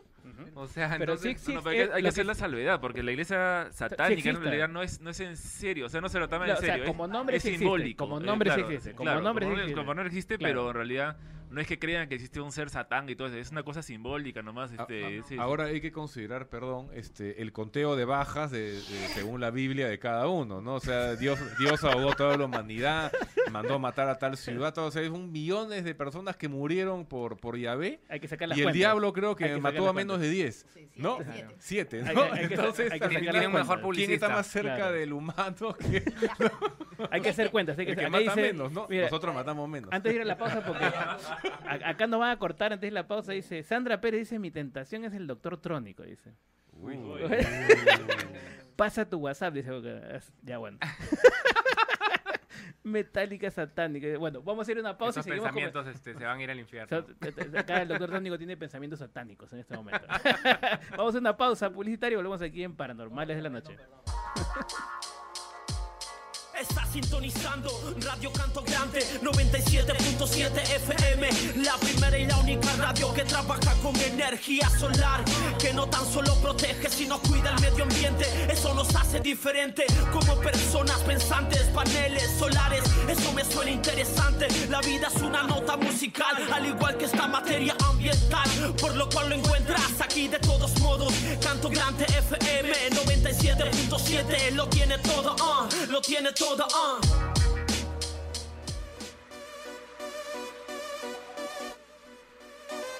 Bien, volvemos aquí en Paranormales de la Noche. Estamos acá hablando del Halloween, la, sí, es una fiesta de demoníacos, ¿no? como algunos afirman. Eh, incluso le llaman. Pueden llamar también al 388-3800. Estamos a- vamos a entrar a esta tercera parte hablando de los, de los monstruos y demás cosas. Pero antes voy a leer los comentarios. Estaba leyendo acá, dice Sandra Pérez. La gente que estudia se da cuenta de lo engañados que están. Eh, dice, si el doctor, acá Fernando Martínez dice, si el doctor Cannabis se pregunta qué se han fumado, es que están graves. iglesia, Juan Vélez dice, iglesia satánica, metálica, dice. Metálica, Iván González dice, metálica, satánico, pero esa gente tocó country, dice, ¿no? Mucha abuela ese compa con su llamada, dice. Mi tentación es Doctor Trónico, creo que esa ya la leí de Sandra Pérez hace rato, ¿no? Dice, eh, la iglesia satánica de USA sí existe y le ganó un juicio a Netflix por copiar su monumento en Sabrina, esa sí es verdad, ¿no? Dice, hablen de Agatha Lisa, acá también dice. Sebastián Rivera dice, hay una vertiente del luci- luciferianismo que es simbólico y otra que cree en la eficacia casual de sus ritos, el sendero de la mano izquierda. Tenemos una, una llamada, a ver. Hola, buenas noches. Hola, bueno. Hola, hola, hola. ¿Sí? Hola, estás al aire, ¿cuál es tu nombre? Ah, hola, soy César. César, ¿qué tal? A ver, te escuchamos. Ah, sí, pero con respecto retomando lo de... Bueno, está un poco desfasado acá con lo que estoy viendo ahorita del programa. Sí, eh, saludos, saludos para, para Iván, para Adrián, para Doris, para Ujú, todos. Correcto. Gra- gracias por los Sí, saludos. parece que la llamada anterior parece que ha sido, eh, se ha visto completa, creo, la película del abogado del diablo con Al Pacino. Por, para hacer- Probablemente, por- probablemente. Sí. Coméntanos, a ver, Sí, ¿cuál es tu pues, comentario? y, mm, bueno, sí, como lo que está tomando Iván hace un momento, creo que hay, sí, hay un... El, le, le llaman, creo, ese efecto del domatismo, el efecto Dunning-Kroger, sobre lo que... sobre el, ¿cómo se? El, con lo de se vuelve uno muy dogmático y cómo se llama, cree que tiene la razón para todo eso. Pero bueno, sí, pues es interesante esa cosa, ¿no? Como que pueden que no. Correcto, correcto. Muchas gracias, muchas gracias por tu por Sí, participación. y- y Dime. van a, al final del programa van a regalar caramelos de cannabis, no sé. ¿ah? Por supuesto, Pregunta. sí, estamos. Acá el doctor Canales trae un costal. Espero que no venga la policía nomás. Ya, buena suerte. Gracias, gracias por tu llamada. Pueden llamar al 388-3800, el 388-3800 brevemente nada más. Eh, un último comentario estoy leyendo acá, dice, existe, Fernando Martínez dice, existe Philly Butters, Magali Medina, Beto Ortiz Pel- y Peluchín en la misma época. ¿Y dudan de Satán? dice Juan Belli, dice, yo también quiero con el doctor Trónico, dice. Lo, lo acabo de leer. El doctor Trónico está arrasando Escoge, hoy día. escoge, está, está- está arrasando hoy día. A ver, creo que... Pero has leído el estudio ese de que la- las personas, los que tienen barba muy poblada, les ti- tienen el órgano muy chiquito. Ya, vamos a entrar a otro tema polémico. Tenemos otra llamada, creo. Se- pseudociencia, pseudociencia. Ah, Tenemos otra llamada. Hola, buenas noches. Aló, Hola, ¿cuál es tu nombre? me llamo Joy Guay, ¿qué tal? Buenas noches. ¿Cómo te llamas? Joy Guay. Joy White, ¿no, no tienes nada que ver? ¿No, no sido ministro? No, No, no. Ah, ya, Es ok. mi nombre. Ah, ya. Es ¿Tu, nombre, tu nombre es Joy White? Sí, claro. Qué gusto. Ah, bueno, este... Vamos, a ver, te escuchamos. ¿Cuál es tu comentario?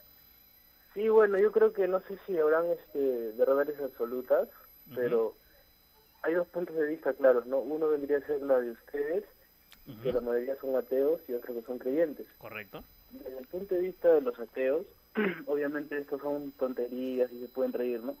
Yo digamos que estoy del lado de los agnósticos, o sea, no, no me inclino para ningún lado. Pero conozco mucha gente que, digamos, es racional también, es bastante racional, pero cree en Dios, ¿no? O sea, busca aferrarse a algo. Yo creo que siempre el ser humano tiende a hacer eso, ¿no? A aferrarse a algo, se aferran a su pareja, se aferran a muchas cosas. En cuanto a esto aquí, yo conocí una persona que me había afirmado, o sea, me ha dicho que en provincia este, hay cosas oscuras, este, no sé, espectros, cosas como eso, ¿no? No sé hasta qué punto será cierto, pero bueno, yo la verdad que no creo en esas cosas. Es, es este, para mí es inverosímil, no, no, no, no creo. Correcto. Muchísimas gracias. Yo, te- yo- yo- listo. yo tenía una pregunta, espero no se corte. Bueno, se cortó. cortó, Este, Mira, eh, yo, bueno, le hago a todos los que están escuchando, ¿no? Eh, yo me imagino que el 99.9 personas que están oyendo han salido o van a salir a pedir caramelos en Halloween, ¿no? Entonces yo lo- la pregunta que me haría es, ¿ustedes consideran que están siendo parte de un rito satánico al salir? Es más, este, las personas que nos están escuchando y son creyentes y van a una religión, a una iglesia, eh, son parte de una religión, cuando han salido, quizás ya no salen, pero cuando han salido, han estado conscientes o, o se han sentido parte de un, de un rito satánico, no lo creo. Entonces, por ahí también va, ¿no? Correcto, Doris. Y bueno, yo concuerdo con Joyway, hay personas que son, este, que son em, religiosos. ¿no? Y yo, yo tengo amigos que son sacerdotes y son racionales y laicistas, tienen su fe, pero son racionales, ¿no? Y bueno, con respecto a este a, a tu pregunta, ¿no? Si es que esos fenómenos podrían ser, entonces me parece que la, única respuesta racional es que se aplique el método científico para comprobar. Correcto. Miguela, que también tiene un comentario. Es- esto se encierra, al fin, finalmente todo lo que hemos hablado se encierra en dos cosas, ¿no? Que eh, estamos teniendo temor, bueno, nosotros no, sino los creyentes, a- al, al enemigo imaginario de su amigo imaginario, ¿no? Y que estos, estos amigos imaginarios, y, eh, perdón, amigo y enemigo relativo, este, le tienen, tienen miedo eh, porque simplemente pues este ellos este se necesitan mutuamente. Son como eh, son como Batman y el Guasón no que, que no pueden vivir. Imagínate si no existiera no, no existiera el demonio. Ya no ya no habría plata ya en las religiones. Correcto, tiene que haber una contraparte siempre. ¿no? Claro, siempre necesita- Bueno, vamos a, mm, de aprovechar esta última parte para hablar de, de esta, estos monstruos, ¿no? Famosos, conocidos. a- no somos nosotros No, no, no, no, no. Hay monstruos, hay otro tipo de monstruos. Tampoco también. generalices. no hay que generalizarse, ¿no? Bueno, vamos a escuchar este audio, a ver, espero que ahora sí se escuche, sobre la criptozoología. Sé que suena raro para algunos, pero es el término para denominar a estos monstruos súper conocidos en el mundo y también en nuestro país. Bernard Heuvelmans nació el 10 de octubre de 1916 en Francia.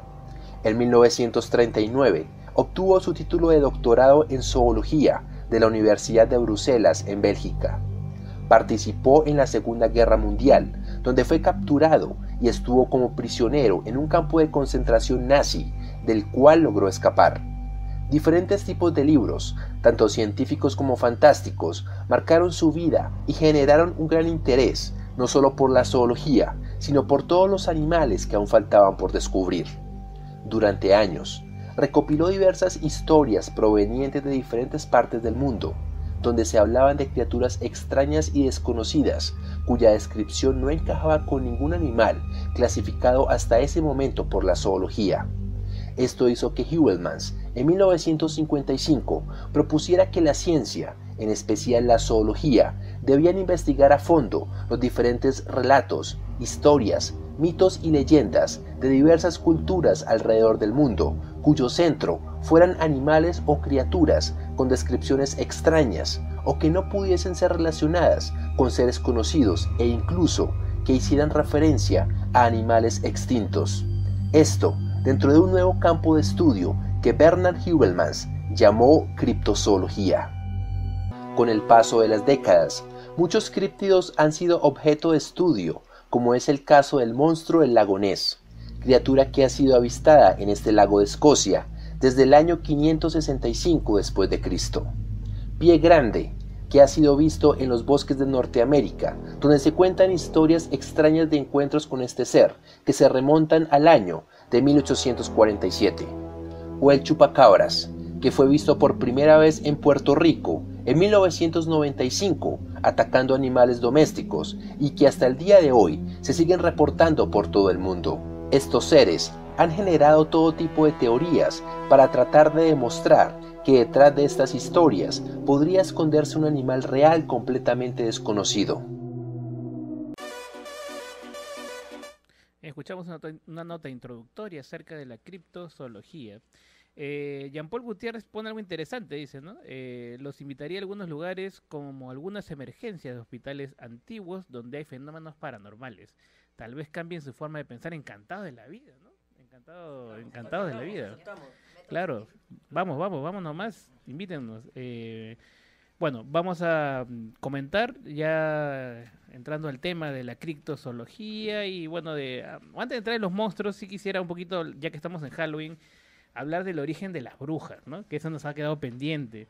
Eh, no estamos haciendo alusiones eh, familiares, por si acaso, ¿no? Este, hablar un poco qué cosas entendemos por las brujas. Creo que le damos la pregunta a Doris acá primero para, para, para comentar. Tampoco es ninguna alusión, por si acaso. Un saludo para todas las brujas. Bueno, las mujeres hemos sido eh, perseguidas en la antigüedad. a los, los, hombres también, ¿no? Pero en este caso estamos hablando de mujeres. Eh, porque se, se, acusaba a las mujeres de, de tener un pacto con, con, el diablo y lo vinculaban con lo sexual. Nosotros sabemos que uh -huh. siempre la iglesia y la religión judeocristianas abrámicas han tenido ese problema con, con la sexualidad. ¿no? Uh -huh. Correcto. El doctor Trónico también ahí iba a comentar. Yo creo que eh, hay, hay mu muchas formas por las cuales la historia sí ha tratado de, de, acusar a las mujeres que comenzaron a ser libre pensadoras, ¿no? Y, y, y brujería y bruja ha sido una de esas, ¿no? Uh -huh. La mayor prueba es de que la, la, los mayores juicios han sido contra brujas y no brujos, ¿no? Sin, sin, embargo, siempre se ha aceptado la existencia de ambos, ¿no? Correcto, correcto. El patriarcado. Sandra Pérez dice, las emergencias de los hospitales del país son de terror, pero por la falta de eficiencia en el sistema de salud. Estamos Eso totalmente de acuerdo. sí, totalmente de acuerdo. Totalmente de acuerdo con eso. ¿no? Voy a leer este párrafo. Mire, sí, a ver, Miguel. Dice, Lo primero que debemos recordar es que las mujeres a las que la iglesia y autoridades estiladas de brujas en realidad no eran más que mujeres que experimentaban con plantas medicinales y buscaban significados de la vida y la naturaleza más allá de lo que decían las religiones de la época. En la época en la que los, solo los hombres podían perseguir carreras medicinales y la ciencia, estas mujeres eran vistas como diabólicas, pecadoras y sencillamente malvadas. Uh -huh, correcto. Sí, bueno, en bueno, una parte de, tiene razón. Lo, lo, de Salem, lo de Salem fue pues escandaloso, claro, ¿no? O claro. Sea, eh, y realmente cuando uno piensa que hubo decenas de miles de mujeres que murieron en la hoguera por esta clase de creencias, ¿no? Uh -huh. Entonces es ahí donde vuelve a ponerse en el tapete. Las creencias sí pueden ser peligrosas, las creencias sí pueden matar gente. Correcto, lo hemos visto, ¿no? Lo hemos visto en claro. el primer bloque, ¿no? Claro, Un hombre que casi completamente quemado por una creencia particular. Bueno, vamos a hacer esta, eh, esta, este listado que tenemos acá, algunos monstruos.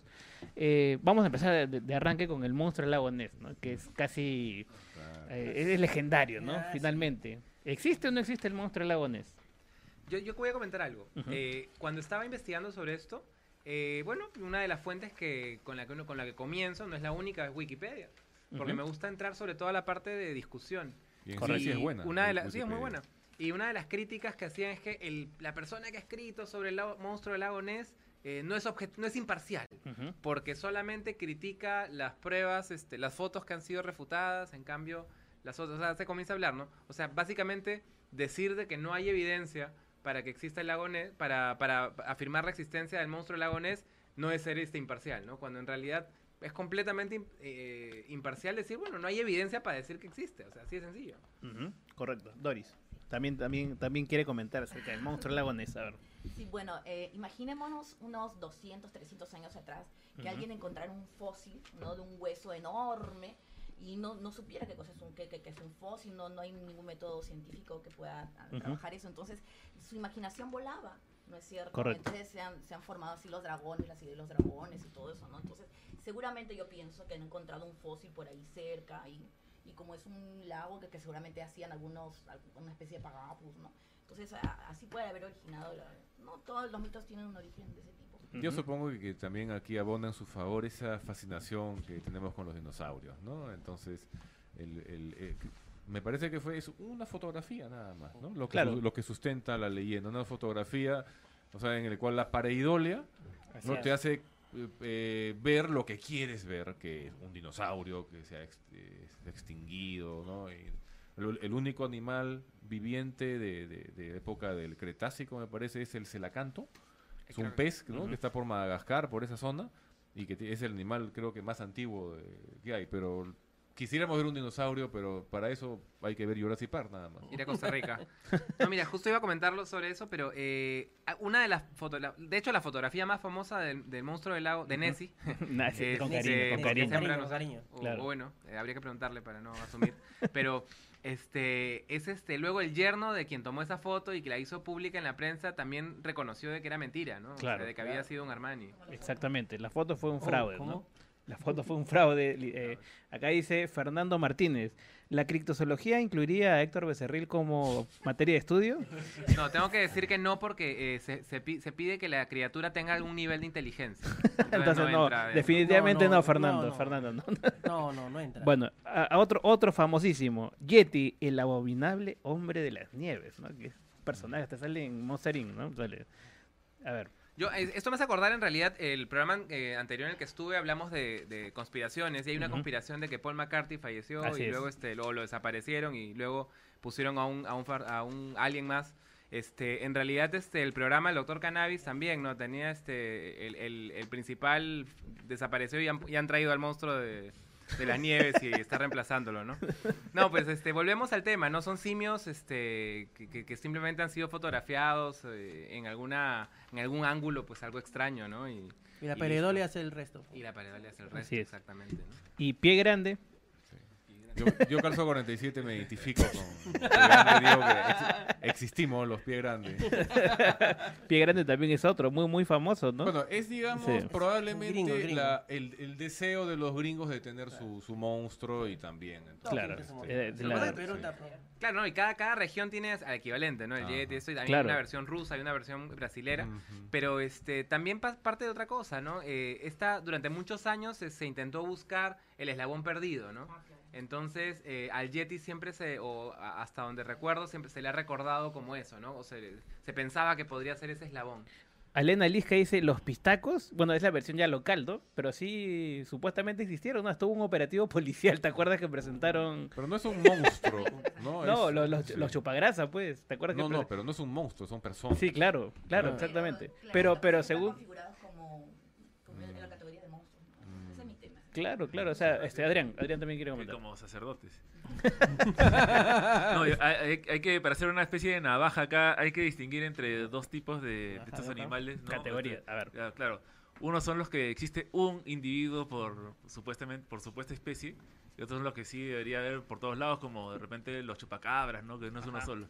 Entonces, este, cada, cada tipo tiene sus problemas. Por ejemplo, si es uno solo, ¿cómo es que existe? O sea, ¿cómo no hay parientes? ¿Cómo, cómo- cómo no se reproduce? ¿Cómo se reproduce, mejor dicho? Y si no se reproduce, ¿cómo existe todavía?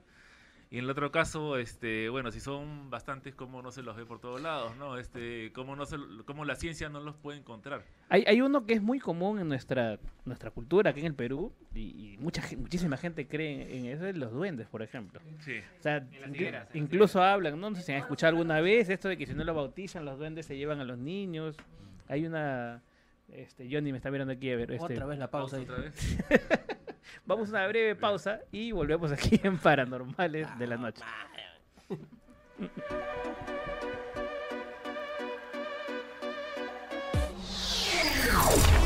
Búscanos en el Facebook como Canto Grande FM y entérate de todo. Anunciar en radio o televisora pirata es un acto ilegal, sancionado por el Ministerio de Transportes y Comunicaciones con una multa de hasta 30 unidades impositivas tributarias, ya lo sabes. Antes de contratar, verifica si el medio es legal y está registrado en www.mtc.gov.pe o llama al 615-7800 anexo 1313. Búscanos en el Facebook como Canto Grande FM y entérate de todo.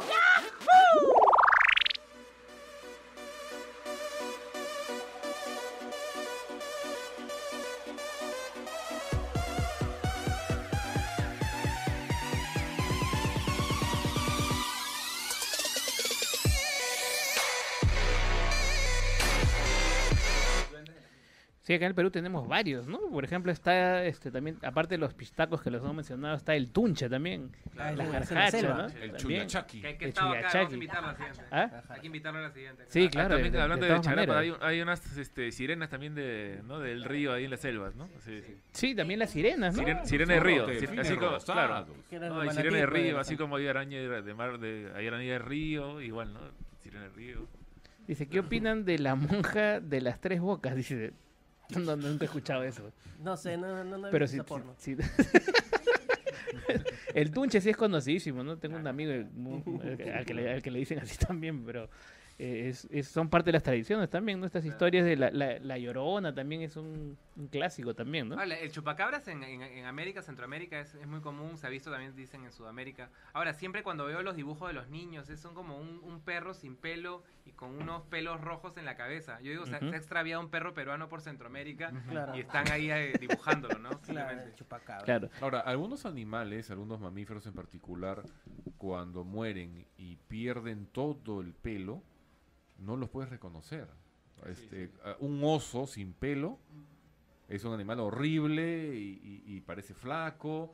Entonces, ahí la, imagina- la imaginación puede volar, porque ha habido fotos de un cadáver, de chupacabra. Entonces, entonces dicen al final, claro, no puedes identificarlo, pero supongo que un solo, con entrenamiento, alguien lo analiza y resulta que es un animal común y corriente. No, yo me afeito y también pasa lo mismo. Ay, eh, sí, eso es lo que me ha pasado a mí. La gente que me, la gente que me conoce cuando yo tenía pelo no me reconoce ahora. Tenemos fotos de Adrián con pelo de aquellas épocas, Doris, también. Así Vamos a hacer un grupo de apoyo de los presentes. su- Claro, claro. Bueno, eh, finalmente hay un montón, ¿no? O sea, aparte están las historias de fantasmas también que están relacionadas en estas fechas. Muchos este, hacen alusión a las noches fantasmales, cuentan historias, ¿no? Eh, nos estaban escribiendo en los comentarios en la publicidad también algunas historias, ¿no? Quiero comentar una chiquita que dice, yo vivo en Arequipa, Perú, dice Jorge, eh, dice, bueno, en la zona que yo vivo o la que vivía cuando era niño era pueblo joven y ahí no había luz. Lo que sucede es que había una casona antigua donde vivía una vieja que solo salía a calentarse con el sol por las mañanas desde su ventana.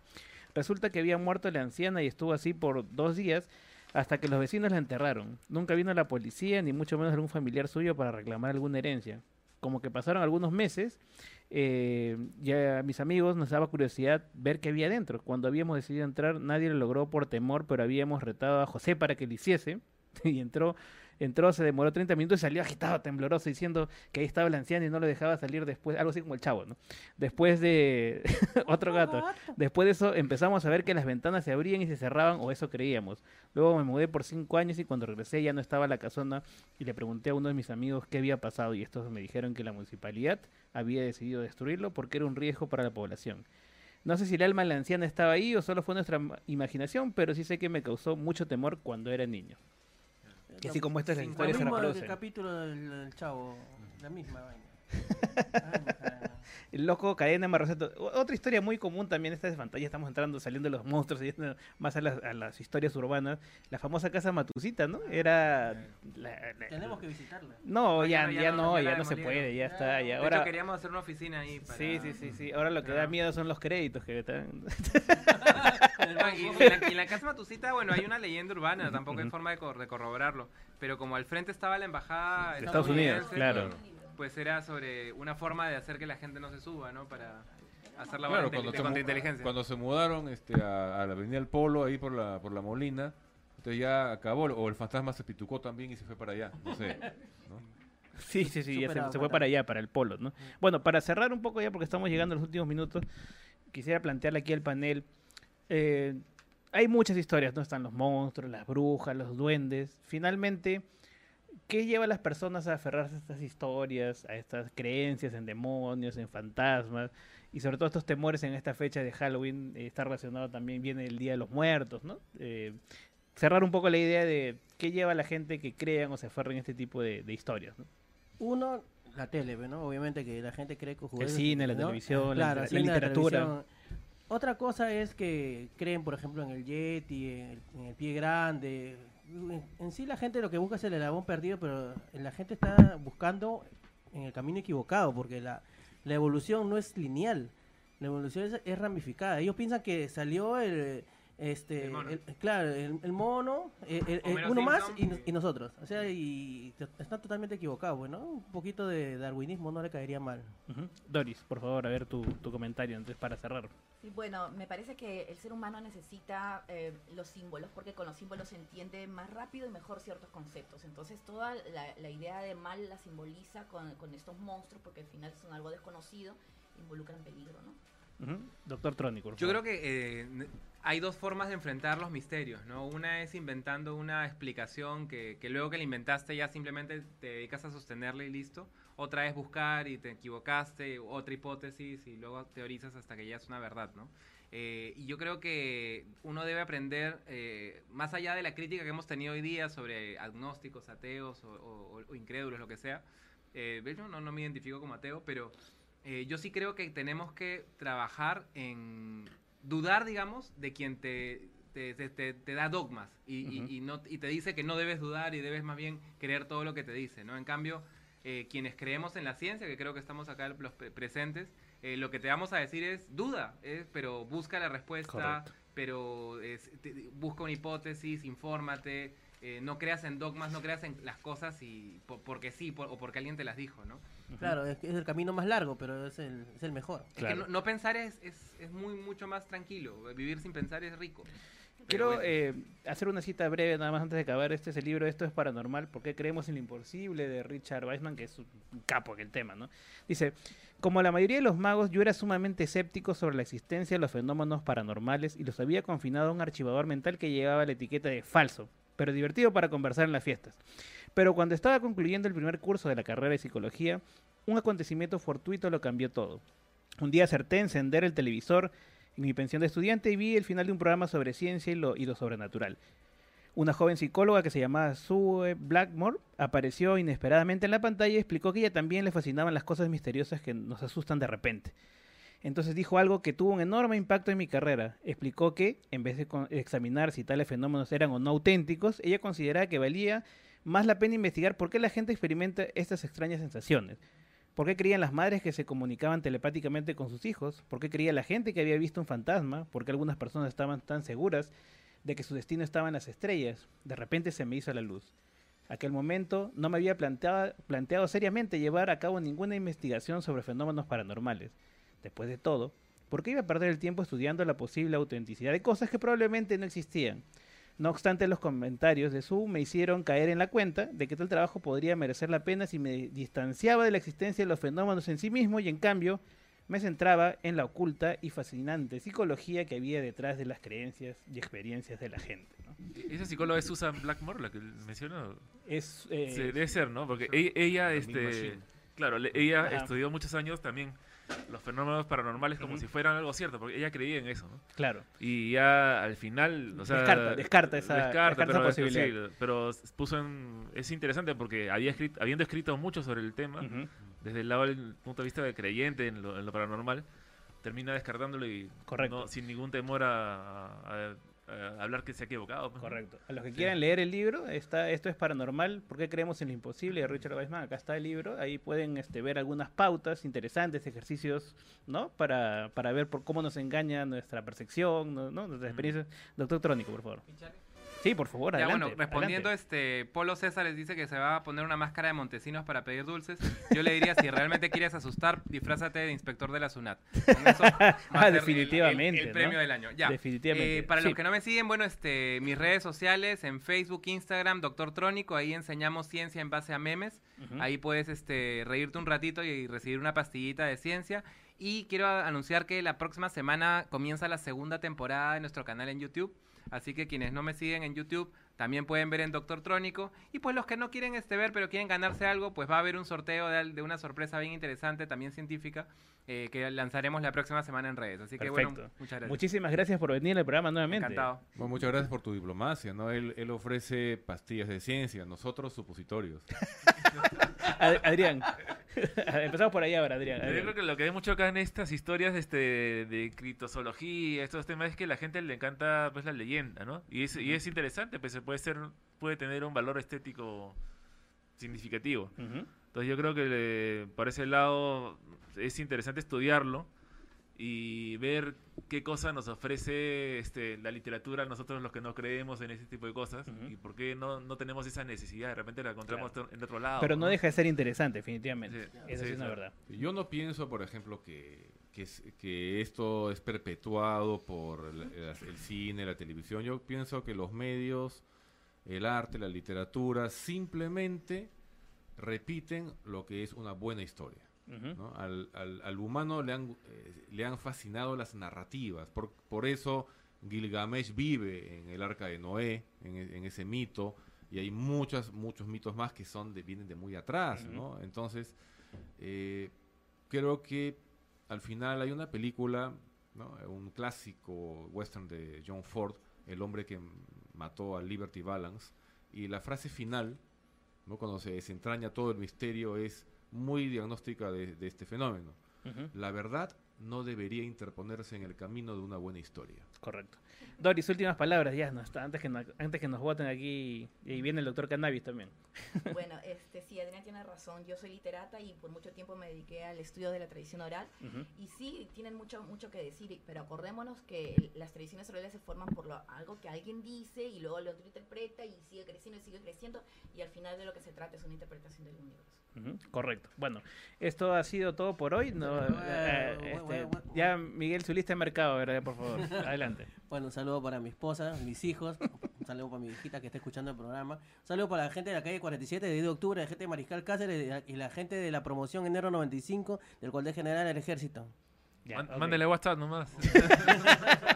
Igual gracias a los que están acá, gracias a mis seguidores, gracias a Sandra Pérez, luego por inbox me manda mi teléfono. Sí, hay varios, este- varios han, han declarado su amor por el lector trónico Sí, hoy día. pero, sí. pero a Juan Vélez no, pues, o sea, él, él- él- encima él vive al costado de la casa Matucita, donde Ah, entonces no, no, no, no, de ahí no. encuentro un fantasma Te, lleva o al- algo peor. Te lleva al oscurito y después. Imagínate. bueno, eh, ya que quieren ver monstruos reales, acá está Vicky Victoria, el libro de mi amigo Elvis Herrada, que los que quieran leer es un, un cuento, un- un- una, una recopilación de cuentos peruanos muy interesante que llegó incluso al- a, Luxemburgo. Eh, muy interesantes las historias, se las recomiendo aquí. Sí, y, y saludos a Ciencia Viva, Juan Vélez está pidiendo que es un grupo genial que están compartiendo Ah, ciencia, ¿no? Excelente, excelente. Toda iniciativa racional, en la divulgación científica, en- entren, entren, sea. entren, entren a ver. A mi salud. Sí, a ver, Doris. eh, mis compañeros de bueno, trabajo.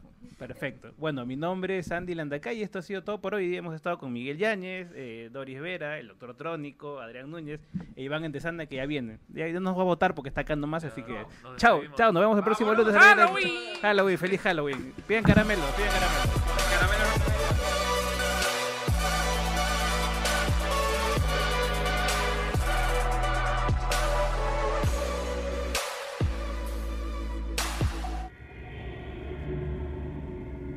Hasta aquí llegó su programa Paranormales.